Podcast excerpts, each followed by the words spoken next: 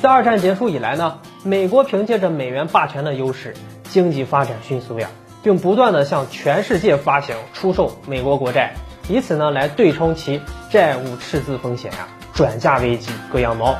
那如今美国联邦的债务总额已经超过二十七万亿美元了，是一九五八年时候的近九十九倍。而且根据美联储他们自己的最新预测呀，预计到二零二八年债务总额可能会高达四十八万亿美元，超过美国 GDP 的二点五倍。那再看美联储啊，在最近几次利率会议上透露出来的这些消息啊，将继续每月至少进行一千二百亿美元的量化宽松。而美国国会官员也表示，如果有必要，会支持额外的刺激措施。我们还看到啊，拜登上任之后呢，也表示准备推行他一点九万亿美元的拯救美国计划，也叫做拜登经济学。那么这个一点九万亿美元从哪来的呢？美国联邦债务总额已经逼近二十八万亿美元了，公共债务占 GDP 的比重已经超过百分之百了，而美联储资产负债表也已经突破七点四万亿美元了。所以答案呢，当然是印钞啊！一旦拜登的拯救计划通过了，那么美联储的印钞机啊，就又得加速转动了。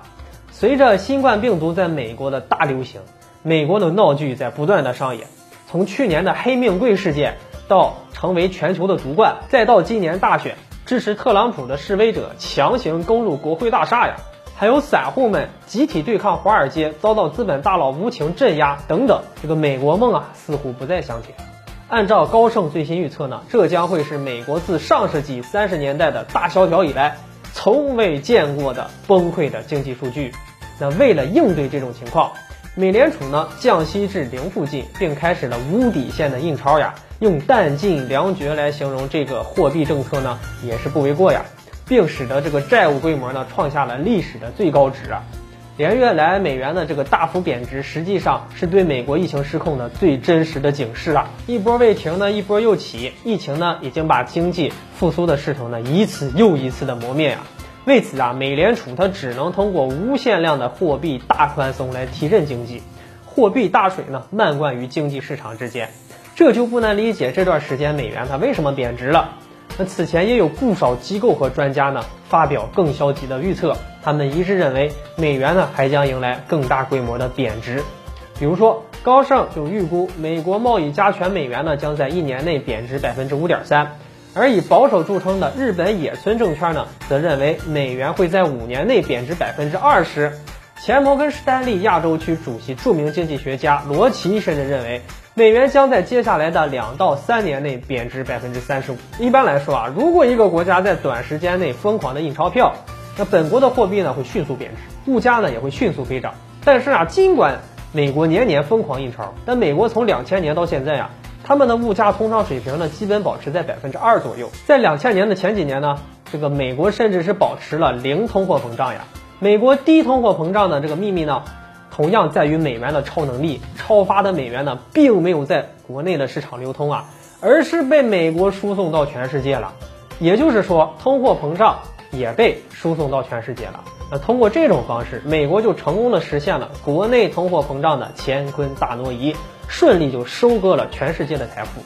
由于美债膨胀呢，很多人他也开始担心啊，说美国会不会赖掉我国持有的部分美债呢？答案是不会的。美国依旧会继续向全世界出售更多国债，他不敢违背自己还债的义务。那一旦美国有任何债务失信举动或者是迹象，那么美元作为全球货币的信誉将会受到极大的伤害。那美国必须要对美元的信用底线负责呀！一旦美元失去了他们的超能力，那么美元对美国经济的优势作用呢，也将不复存在了。届时，全世界的石油交易以及所有的大宗商品交易呢，都会将变成新的货币呀。虽然美国它不会欠债不还，但是他们通过美元贬值的办法呢，就使得他们欠下的美债啊也不再值钱呀，债务呢也被慢慢稀释掉。其实啊，美国这种让美元贬值的操作，它并不是第一次了。从他们对抗苏联啊，到日本的那个广场协议。美国都利用了美元的贬值，狠狠地收割了竞争对手。而如今，美国过多的向市场放水印钞和这个经济刺激计划，就意味着美国呀将面向全世界发行更多美债啊。呃，不过如今的各国呢，可能啊不会再像以前那样买账了。一旦全球多个主要买家大幅减持，或者是不再看好美债，那么美国经济每年高达万亿美元的赤字底牌呢，或将被揭开啊！这在美联储开启无限 QE 和进入负利率时代之后呢，会变得更明显。因为低利率会降低货币对追求收益的投资者的吸引力。一些往年的海外大型买家呢，正在远离或者是减缓投资美债了。去年的三次总额达到六百亿的十年期美债拍卖上，已经出现了滞销趋势了。那么，假如世界经济从新冠病毒危机中恢复后啊，各国是否还会大量购买美债呢？恐怕真的不容乐观呀。好了，本期的节目就和大家聊到这里，欢迎留言讨论，我们下期节目再见。